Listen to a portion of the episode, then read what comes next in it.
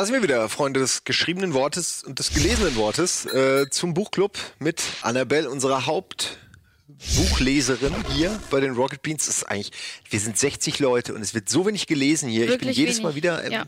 ich will nicht sagen empört, aber ein bisschen enttäuscht. Ja, ich habe auch in letzter Zeit so viel gelesen, dass mir jetzt auch wirklich langsam die Sachen ausgehen. Ein paar Kleinigkeiten habe ich hier und da noch, aber äh, so langsam müssen auch mal andere ein Buch in die Hand nehmen. Ja, ja, es ist schwer. Du kriegst heute keinen mehr zum Buchlesen freiwillig. Ja, äh, wirklich. da müssen schon die Slima, das Slimani-Prinzip oder Ja. so, äh, damit das Aber irgendwelche ich habe Leute auch, kaufen. also die, die Bücher lesen, die hören auch Hörbücher. Aber die, die keine Bücher hier lesen, die hören leider auch keine Hörbücher. Den müsste man echt mal Hörbücher in die Hand drücken und Ja. so sagen, hier, lies. Ich habe Ja. letzt irgendwo habe ich das gelesen, irgendein eine Umfrage, nee, es war nicht eine Umfrage, irgendeine so eine wissenschaftliche Statistik, dass äh, Leute, natürlich ist irgendwie logisch auch, ja, deutlich besser schreiben können, die viel lesen und dass Leute intelligenter sind, die schon früh angefangen haben zu lesen. Also dass da einfach eine gewisse, zumindest eine gewisse, ein gewisser Zusammenhang besteht schon. Ähm, fragt mich natürlich, was war vorher oder nachher jemand, der vielleicht der gerne viel liest, der liest natürlich dann auch was, ja. Also jemand, der von Anfang an sagt, ah, das sind mir, das verschwimmt alles vor meinem Kopf, ähm, der will dann auch nicht lesen. Also insofern ja. ist das vielleicht, man wird vielleicht nicht klug durch Lesen, aber man kann zumindest sich voll hinstellen und so tun, als wäre man super Genau, klug. ja. Also, Plädoyer fürs Lesen. Wir haben es jetzt vielleicht nicht perfekt gemacht, aber doch, wir, wir sind dafür, ja. Mhm. Ja. Ich habe heute auch so ein Mittelding. Wir kommen gleich zu meinen, wir kommen erst zu deinen Sachen, Okay. denn du hast richtige Bücher. Ich habe aber vielleicht auch im, im, im, im Geiste der, der eben der Anmoderation so ein Mittelding aus Lesen und äh, Bilder gucken, ein Comic, aber nicht irgendein, also sondern wirklich den Comic. Watchmen. Comic.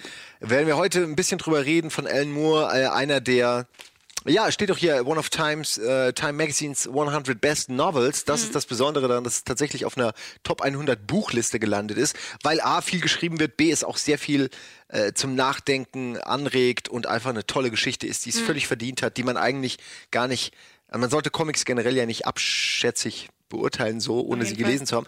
Aber in dem Fall ist es fast schon mehr als ein Comic, sage ich jetzt einfach mal so, bisschen, dann doch wieder ein bisschen despektierlich. Aber dazu kommen wir gleich. Vorher erstmal zu den richtigen Büchern. Genau. Ähm, und da hast du wieder einige Sachen da liegen. Drei sehe ich. Ein paar Kleinigkeiten, genau. Ein äh, paar zwar Kleinigkeiten. habe ich hier Paar- ein kleines, mal gemütliches Buch. äh, eine lustige Geschichte. Und zwar kam der Schreck mal zu mir, hat gesagt, ja, ich habe eine E-Mail bekommen über irgendeine Autorin, kann ich ein Interview machen, kommt ein Film raus. Ich so, ja, was denn, wer denn? Ich habe den Namen jetzt nicht im Kopf, keine Ahnung. So, und das war's denn. Also dann hat sich das irgendwie verlaufen. Hinterher habe ich gemerkt, habe ich ihm das Buch gezeigt, ey, den Film fand ich auch nicht schlecht. Hat er gesagt, das ist die, mit der hätten wir ein Interview machen können. Ich hätte ihm den Kopf abreißen können. ich hätte äh, sie gern mal gesprochen. Und zwar, Ja. ähm, ich weiß nicht genau, wie man es ausspricht. Das hätte ich für das Interview natürlich recherchiert. Jojo. Jojo. Jo- Jojo Moyes.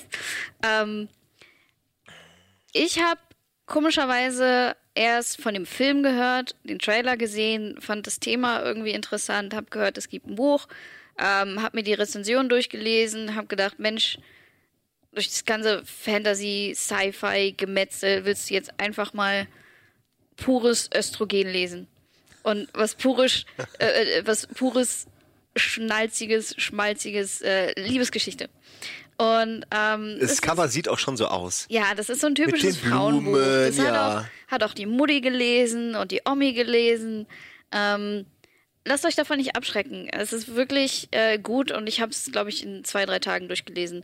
Ähm, es liest sich sehr, sehr schnell. Und zwar ähm, geht es darum, ähm, da ist eine junge Frau, die hat gerade ihren Job verloren, die ist so ein bisschen ja, quietschig drauf, also Klamottenstil, quietschebunt, irgendwelche bunten Strumpfhosen, totale, ja, eigentlich total fröhliche Frau so, weiß aber nicht wirklich, wohin mit dem Leben. Sie arbeitet seit acht Jahren in einem Café, dreht sich nur im Kreis, weiß gar nicht, was sie eigentlich später mal wirklich machen möchte.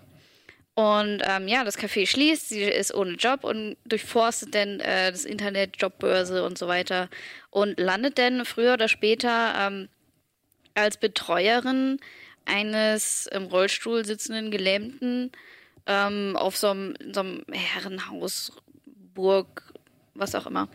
Und ähm, ja, also sie hat es ja nicht gelernt. Und dann steht man da vor einem, der wirklich nichts mehr bewegen kann. Und sie denkt, den muss ich jetzt pflegen. Also nicht so wirklich körperliche Pflege, nicht, nicht ihn auf Klo gehen, Arsch abwischen und, und duschen oder baden, ähm, sondern eher Betreuerin, so, so Essen bringt, äh, aufpassen, dass er die Medikamente nimmt, ihm dabei helfen zu essen und so weiter und ähm, DVDs einlegen, ihm CD-Player anmachen. Und dieser Kerl ähm, war halt damals extremer Sportler, sage ich mal. Der hat sein Leben gelebt, sagt auch von sich, er war ein Arschloch, hat viel mit Frauen gehabt, hier und da und jetzt ist er halt total niedergeschlagen, weil er nichts mehr machen kann. Sein Leben ist um. Sein Leben, er denkt, sein Leben ist vorbei. Er, er, er ist nicht mehr er selbst. Und ähm, ja, das geht ja nicht nur um diese Behindertenbetreuung, ähm, was äh, sehr cool beschrieben ist, nicht so auf diese eklige Art und Weise, weil man denkt ja, naja, wie gehen die denn überhaupt auf Klo oder, oder sabbern die nur rum? Nee, das ist halt, es geht mehr so ein bisschen um die Gefühle und um die Selbstfindung von dieser Frau. Ähm, weil sie nicht weiß, wohin mit ihrem Leben und, und so ein bisschen sich im Kreis dreht und ähm, ja, und dann wird da irgendwann äh, auch nochmal, wie man schon im Trailer oder wie ich schon gesagt habe, irgendwie ist es dann doch auch so eine Liebesgeschichte, aber nicht wirklich primär. Und das ist eigentlich ein sehr, sehr süßes Buch.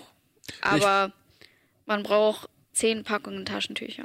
Ja, ah, das wäre total abtörend für mich. Also alles, wo man alles, was schon so geschrieben ist, dass man äh, emotional damit belastet wird, da bin ich echt zu äh, weich für. Das, das kann ich mir nicht. Mhm. Frage ich mich dann immer zwischendurch, warum? Äh? Warum tue ich mir das an? Warum? Das Leben ist so schon schlimm genug. Warum äh, noch fiktiv? Ja. Äh, wobei ich sagen muss, äh, ja, also ich, ich habe, es gab durchaus Bücher, wo, wo mir auch die Tränen gekommen sind, aber das war dann eben weniger, weil es so geschrieben war, sondern einfach, weil es mich irgendwie in so einer melancholischen Stimmung irgendwie erwischt hat, ja, wie ähm, ähm, äh, hier Murakami, genau. Kafka am Strand. Da habe ich mhm. tatsächlich am Ende echt irgendwie war ich echt fertig mit Nerven. Ne? Ähm, ja, also es wirkt auf mich jetzt ein bisschen wie eine weibliche Version von, äh, ich glaube, ziemlich beste Freunde hieß es so nicht, wie hieß? Du weißt, was ich meine, mhm. oder auch, wo auch der Pfleger mit dem, ich glaube, der war ziemlich reich mhm. äh, und auch kurzfristig gelähmt oder so, oder seit kurzem gelähmten ähm, und die wachsen irgendwie zusammen. So, so hat sich jetzt gerade für mich angehört. Mhm. Ja, also ich habe den Film nie gesehen, aber äh, es kann schon, kann schon hinkommen, ja. Auf jeden Fall. Also interessant, weil das basiert ja auch auf einem Buch und dann sind da quasi zwei ähnliche, mhm. rivalisierende Bücher, würde ich jetzt fast sagen, ja, aus ja. unterschiedlichen Perspektiven. Mhm.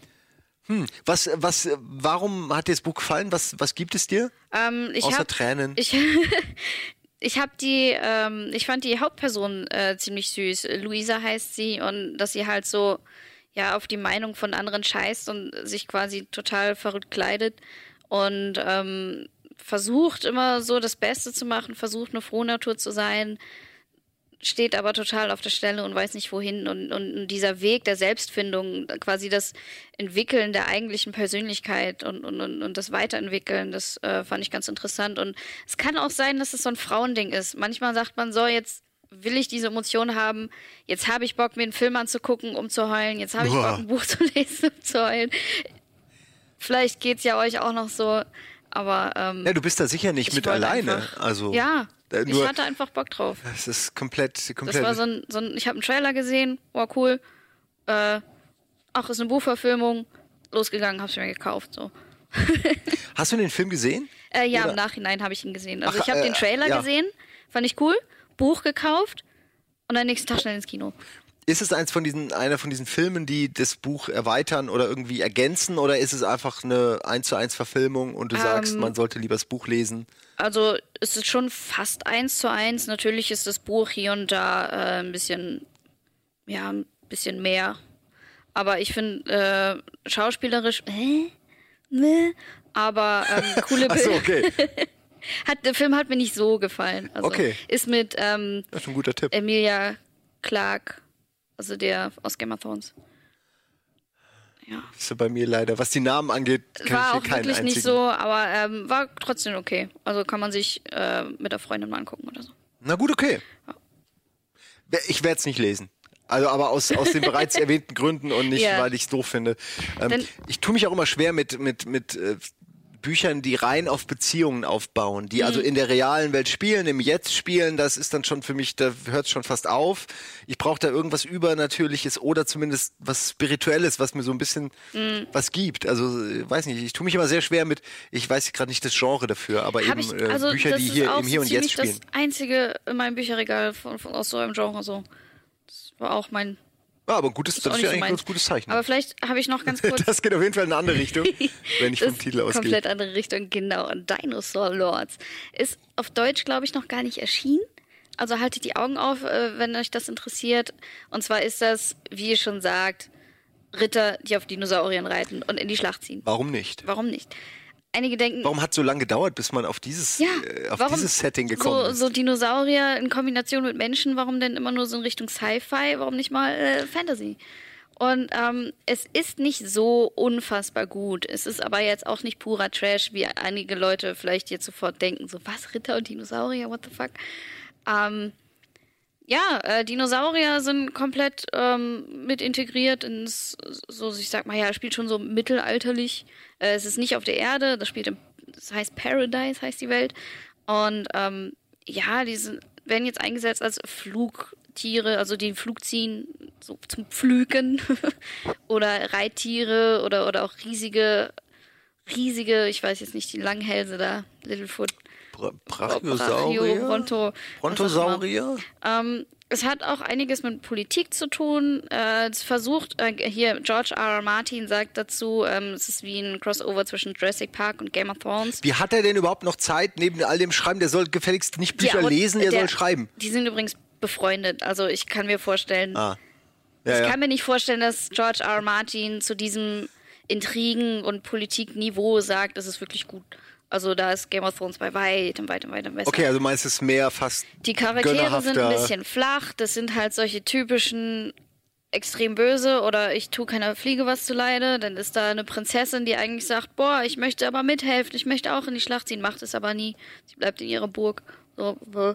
Ähm, die Dinosaurier sind ganz cool, man hofft sich aber wirklich viel, viel mehr Dinosaurier. Also sie sind zwar drin, Es gibt nicht genug Dinosaurier in diesem Buch. werden auch sehr schön beschrieben, so, so wie in einer Sind großen die Schlacht. gezähmt? Ja, müssen sie ja, Ja, genau, eigentlich dann. genau. Sie, die, die sind gezähmt. Und ähm, wie es dazu kam, weiß keine Ahnung. Ach, es wird gar nicht. Nö, nö, wie, wie das anfing, Evolution oder kam da jetzt doch irgendeine göttliche Macht und hat gesagt, so, ihr existiert jetzt. Also Es gab einfach genug Ritter, die, die sich auf so einen Dinosaurier geworfen haben, bis irgendwann einer gezähmt war, so stelle ich mir das vor. So habe ich damals meine Katze gezähmt, zu Hause eingesperrt, bis, bis sie irgendwann nicht mehr weglief. Ja, Da war ich naja, klein. Wenn man Aber macht. es hat funktioniert. Es hat funktioniert, ja, genau. das ist halt äh, was Kleines am Rande. Ich habe mich schwer getan, habe es mehrere Male weggelegt, habe es auch nicht ganz durchgelesen. Aber das Setting ist doch wirklich interessant. Finde ich aber auch immer wichtig, weil viele Leute kaufen die Bücher wirklich nach, alleine nur, weil wir sie hier vorstellen. Und ich hatte ja auch schon Bücher, wo ich explizit gesagt habe, Ma ist so eine 6 bis 7 von 10, muss man nicht kaufen. Und ich fühle mich dann irgendwie schlecht, wenn Leute das dann nachkaufen und vielleicht erwarten, dass das jetzt der Mega-Bringer ist, weil nicht jedes Buch ist, was wir hier vorstellen, ist top, ja. Aber natürlich, wenn wir was lesen, wissen wir es vorher auch nicht und Ja, dann wollen wir es genau, auch hier, genau. be- hier irgendwie benutzen, ne? Aber ich, das war halt auch so ein Kauf, so Titel gelesen, Bild gesehen. Oh krass, mega cool, gekauft. Ist, ist bei sowas hätte ich direkt ungefähr gewusst, wie ich es zu nehmen habe. Einfach nur, Ja, weil. Dinosaurier Und und, Ritter. und Ritter, das klingt irgendwie schon so, hm, weiß nicht so genau. Andererseits, ja, George, äh, hier, äh, Martin hat es ja auch ähm, geschafft, sag ich mal, Fabelwesen irgendwie wirklich äh, interessant Mhm. Und- zu behalten, ja. Die kommen auch ganz, äh, kommen auch wirklich ganz authentisch rüber. Also ähm, auch ist auch manchmal ziemlich eklig, wie denn so in dieser Schlacht, die die zertreten werden von den Dinosauriern oder wie die Ritter, die darauf reiten, eigentlich total Angst haben. Also die größte Angst ist nicht irgendwie geköpft zu werden von einem anderen Ritter, sondern eher, dass sie umfallen und zerquetscht werden von ihren Dinos, weil die halt echt gigantisch groß sein können. Da kann ich mir gut vorstellen, muss wahrscheinlich auch äh, extra eingeben, wie so ein, wie so ein, so ein Stalljungen, der halt dann aus den Krallen die ganzen, ganzen Reste von Ja. irgendwelchen Rittern poolt. ja, so wie bei Pferden, wenn die dann wieder zurückkommen, muss ja auch jemand ihnen immer äh, die, Ja, die Huf ja. äh, sauber machen. Ja. Ja, ähm, so viel Zeit haben wir gar nicht mehr. Äh, soll ich noch hier zu kommen? Oder Oh, mach, lass dir Zeit. Ich meine, was ich hier vorstelle, die meisten werden den Film eh schon Okay. kennen, aber ich, ich finde, in, in, in einem Buchclub muss auch mal sowas wie Watchmen rein. Mhm. Ähm, und ich war fast schockiert, dass wir es noch nie vorgestellt hatten hier. Weil natürlich stellen wir ja alle Bücher vor, die wir selbst kennen und mögen. Mhm. Und irgendwie habe ich das völlig übersehen bisher. Genau. Ähm, ich möchte vielleicht auch was anteasen, weil eigentlich habe ich ein großes Thema heute mitgebracht, aber Uke ist heute im Haus gewesen, hat was anderes produziert mit uns und ähm, er hat gesagt, auf deine Empfehlung hin habe ich mir das jetzt auch gekauft und da habe ich gesagt, uh, dann warte ich noch mit dem Buchclub und diesem Thema. Hat er es auf deine Empfehlung hingekauft? Ah, okay. Genau. Ähm, ich weiß Darf gar ich nicht, das hat das, mir Mhm. das Schiff des Theseus. Das kenn, also ich kenne das, äh, ich kenne diese, äh, wie heißt das, das Bildnis äh, zu dem Schiff des Theseus, Mhm. aber wusste ich nicht, dass es da ein Buch gibt, was so heißt. Oh, hier ist ja sogar eine Karte drin. Ey, das ist so großartig. Ich habe noch nie, ohne Und ganz Scheiß, viele äh, Anmerkungen. ich habe noch nie so ein Ist geiles abgefahren. Buch gesehen. Es ist, Kann man das mal kurz äh, einfangen? Ist total Ein bisschen, bizarr, ja. was hier alles so da drin ist. ähm, das ist eine Geschichte an sich von einem Autoren und um diesen Autor, das ist so ein Mysterium. Wer ist dieser Straka oder Strata? Also wer, wer steckt dahinter und hat, war der an Terroranschlägen beteiligt oder hat er sogar Attentate begonnen? Und anhand dieser Geschichten versuchen die halt rauszufinden, wer dieser Autor ist. Und Ah. das sind die Randnotizen. Da ist dann eine Studentin und ein ehemaliger Student, die das aus einer Bibliothek, schlag mal die letzte Seite auf. Ich bin auch doch, ja, ja, ich lese gerade, habe gerade hinten gelesen, konzipiert von Filmemacher J.J. Abrams und Genau. verfasst von dem preisgekrönten Romanautor Doug Dorst. Mhm. Ähm, die Chronik zweier Leser, die sich in den Randnotizen eines Buches begegnen Genau. und einen tödlichen Kampf zwischen Mächte hineingeraten, die sie nicht verstehen. Ja. Die letzte Seite, das ist super interessant. Oh, das ist wie damals hier Monkey Island und so, die, die Sicherheitsabfragen. Da sind auch Rätsel drin versteckt, die man lösen Ach ja, hier, muss das, anhand von dem Ding. Mhm. deswegen auch ein Leihbuch. Es ist natürlich kein Leihbuch. Es, es wird nur suggeriert, dass es sich um ein Leihbuch handelt. Genau. Und ähm, ja, die leihen sich Sehr das immer gegenseitig aus und unterhalten sich dann anhand von Randnotizen, kommen der Sache auf die Schliche. Aber ich möchte das gar nicht zu weit verraten, weil ich da mit Uko bestimmt auch noch mal stundenlang drüber reden könnte. Ähm, aber wenn ihr irgendwie Bock auf dieses Buch habt und lesen wollt, was wir demnächst mal in irgendeinem Buchkolog vorstellen, wenn Uko es ausgelesen hat. Und Andi äh, Bade hat's auch und Schröck will es auch kaufen, Alvin will es haben. Krass. Das hat einfach jeder mega Bock drauf, aber das liest sich halt nicht so schnell weg.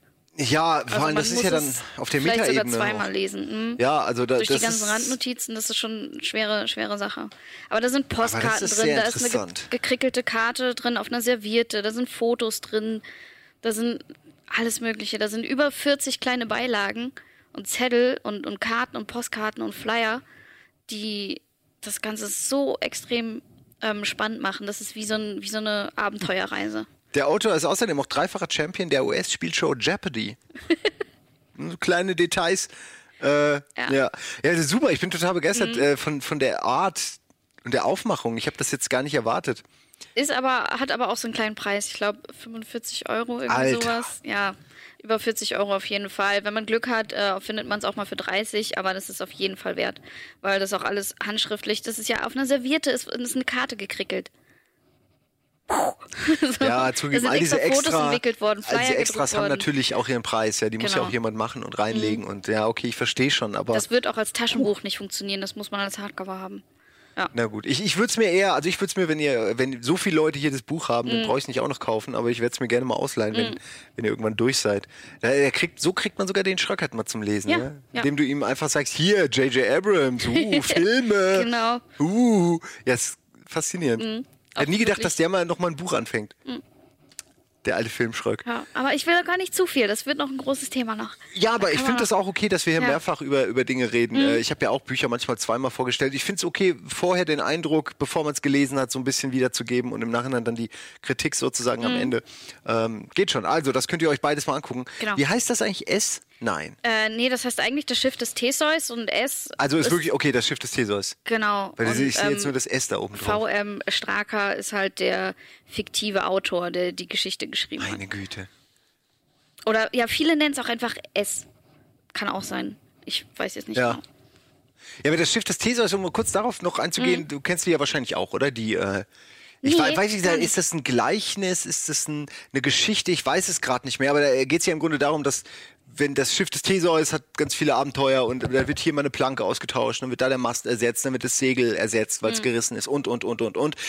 Ist es dann, wenn alles einmal ersetzt wird, noch das Schiff des Theseus? Oder sind die Teile, die äh, quasi den Fluss entlang schwimmen, weil sie auch weggeworfen werden und von jemand anderem aufgesammelt werden und der baut aus diesen Teilen exakt das alte Schiff des Theseus zusammen? Ist das nicht das richtige Schiff des Theseus? Also okay. so, äh, ist so ein typisches, ähm, hier gibt's auch noch, genau, das ist hier auch irgendwo drin, da, das wollte ich irgendwann auch mal vorstellen. Äh, the, the Pig That Wants to Be Eaten, das sind so ähm, äh, Gedankenexperimente, genau das ist es im Grunde, ja, ein Gedankenexperiment, wo, wo man wo halt einfach die Frage mal stellen kann, äh, wenn ein Schwein äh, artikulieren kann, dass es nichts sehnlicher will, als von dir gegessen werden, so wie in dem ähm, das Restaurant am Ende der Galaxis, äh, was was äh, hier von äh, äh, Douglas Adams, glaube ich, ja, von Douglas Adams ist.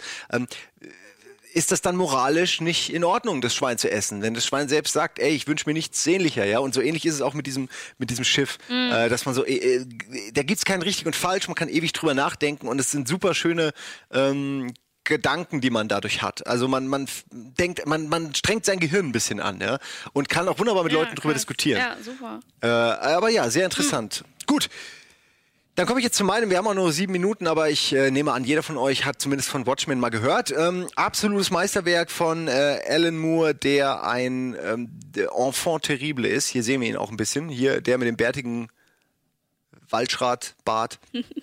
Und hier unten ist dann, äh, ich weiß gar nicht, Dave äh, Gibbons muss doch dann eigentlich derjenige sein, der die Grafik gemacht hat. Genau, also die, die Zeichnung. Wobei ich sagen muss, wie gesagt, ich kenne mich in diesem Comic-Universum generell nicht so aus. Ähm, kam aber dann, als der Film angekündigt wurde, ähm, hier mit Zack Snyder äh, verfilmt, meiner Ansicht nach echt und da, ich komme jetzt auch darauf, weil Uko war da, wir haben über Comics geredet in einem Almost Daily, er war im Moin Moin, saß er mit mir und da haben wir auch über Watchmen geredet und dadurch, kam ich irgendwann auf den Gedanken, eigentlich muss man das nochmal vorstellen. Weil viele kennen nur den Film Genau, und wer so den Film kennt und das Comic nicht, da, oh, sogar gucken wir, das ist ja interaktiv. Ähm, viele vielen hat der Film nicht so viel gegeben wie jemandem, der den Comic kennt, weil es ist eine meiner Ansicht nach eine extreme Huldigung vor dem Comic. Es ist wirklich eine eine Verbeugung äh, visuell von der Storystruktur her. Es sind ganz wenig Freiheiten, hat sich Zack Snyder rausgenommen. Also es gibt zum Beispiel in der Mitte eine Szene, wo hier eine riesige mutierte Krake eine Stadt zerstört, die zu der Zeit der Entstehung des Comics vielleicht noch Sinn gemacht hat, weil man dann noch vor irgendwelchen Mutationen Angst hatte oder weißt du, oh mein Gott, bestrahl irgendwas mit Atomen und äh, so.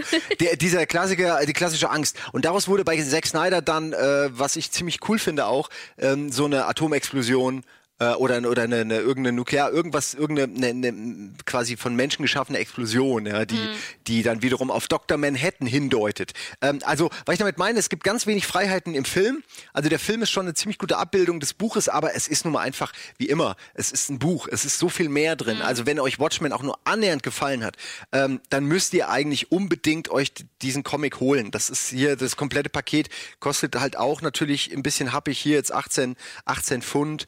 Also ich nehme an, so, ich habe es damals, glaube ich, für 14, 15 Euro bei Amazon gekauft, Mhm. weil durch den Film gab es irgendwie so, ein- so ein Angebot. Ich nehme an, mehr als 20 Euro müsst ihr nicht bezahlen. Und das ist quasi auch so eine einzelne Geschichte, oder? Es ist eine, ja, also ich habe auch hier zäume ich das Pferd gerade von hinten auf. Äh, es ist eine Geschichte, eigentlich ist es so ein bisschen wie die Antithese zu Superhelden. Also es geht im Grunde hat hier Alan Moore auf der Metaebene Superhelden verwurstet, äh, die zu dieser Zeit, als das Buch entstanden ist, relevant waren. Und im Grunde findest du hier Prototypen zu jedem bekannten Superhelden. Es gibt okay. eben Dr. Manhattan zum Beispiel ist so eine Art Halbgott, äh, der so ein bisschen, der durch einen Unfall so so ein bisschen wird wie ähm, Superman, nur noch krasser. Also ich wette, es gibt in dem DC-Universum und so noch andere stärkere als Superman jetzt, aber ich kenne die alle nicht. Ähm, dann hast du natürlich auch so die ähm, Du hast so den Batman-Verschnitt, also den äh, ist hier äh, so ein Eulenmann, der äh, dann auch sich so eine fliegende Eule baut äh, und so einen Anzug anhat, der ein bisschen an Batman erinnert und halt einfach Geld hat und eloquent und intelligent ist und das so ein bisschen nutzt, also der keine richtigen Superkräfte hat.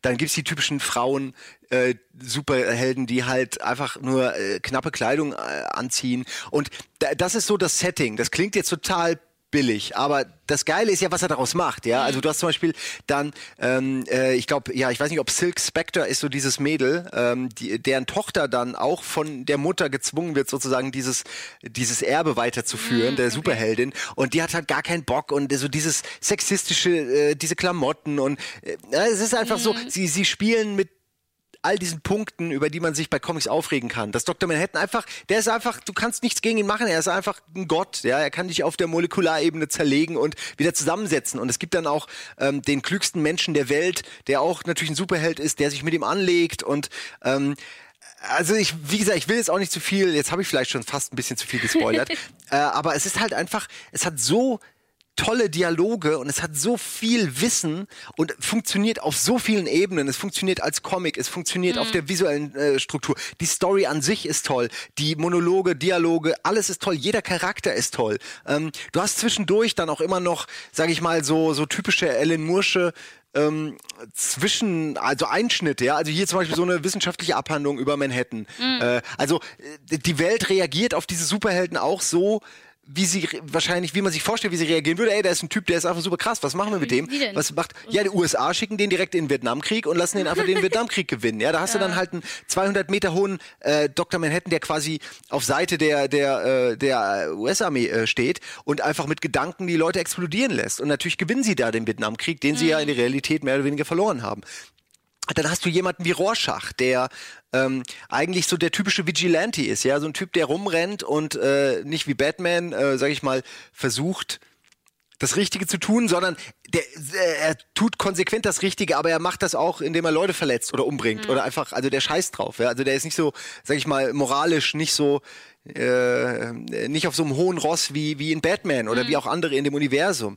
Ähm, und äh, es geht dann teilweise auch um den Werdegang der, der Person, wie Rorschach zu Rorschach wird. Und äh, es ist die ganze Verbindung, alles ist toll und es hat so schöne, einfach mal hier so, zum Beispiel, ist auch so toll, dass die Dr. Manhattan zwingen, eine Hose zu tragen. Weil der hat er die ganze Zeit eigentlich, lässt er seinen Schlong hängen, weil er einfach, äh, der hat einfach kein Interesse an Kleidung. Ja? Da- Damit kannst du ihm halt nicht kommen.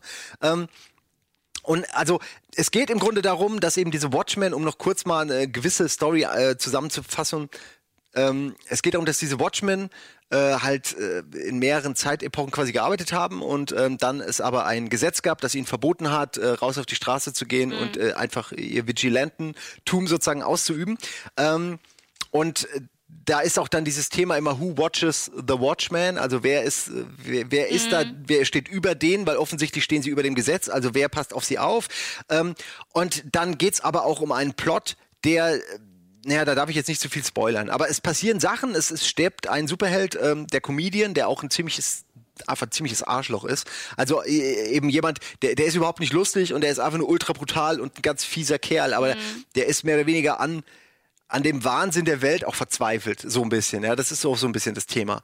Ähm, und ja, und aufgrund dieses Mordes ähm, äh, wird dann so eine Art, ja, ge geht dann so eine investigative Geschichte los. Ich, ich will halt nicht so viel spoilern, weil Ja, ich meine, ja, vielleicht klar. kennt wirklich noch jemand. Und dann finden sich so ein paar der Watchmen zusammen, arbeiten wieder zusammen, aber es ist nicht so, als ob die jetzt sagen, ach okay, wir gehen wieder auf die Straße und fangen dann Verbrecher, sondern es ist wirklich, es geht äh, mehr um die Vergangenheitsbewältigung der Watchmen an sich und äh, durch Zeitsprünge und äh, dadurch, dass sie zum Teil äh, eben ihre Eltern auch treffen und man mitkriegt, ähm, äh, wie sie zu dem geworden sind, was sie, was sie darstellen, ähm, äh, rafft man dann langsam die Geschichte. Also es ist auf mehreren Ebenen wird die Geschichte erzählt. Dann gibt es zwischendurch noch eine völlig andere Geschichte, die überhaupt nichts auf den ersten Blick zu tun hat über so ein Seuchenschiff, ähm, äh, über, über so ein ganz altes Seuchenschiff im, äh, im, im äh, weiß ich nicht, nicht Mittelalter, aber du weißt schon, in der in der Zeit der Eroberer und und äh, so mit Schiffen und allem. Also es ist ich kann gar nicht oft genug äh, empfehlen, das Buch. Und es hat ganz viele, jetzt wenn ich durchblätter, es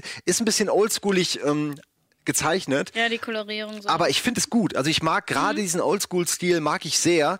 Ähm, und wie gesagt, es geht auf so vielen Ebenen, hat es visuell einfach total tolle Bilder und Strukturen. Es geht um Leben, Tod und Freundschaft und Gerechtigkeit und ähm, auch so, was ist moralisch, wie vertretbar.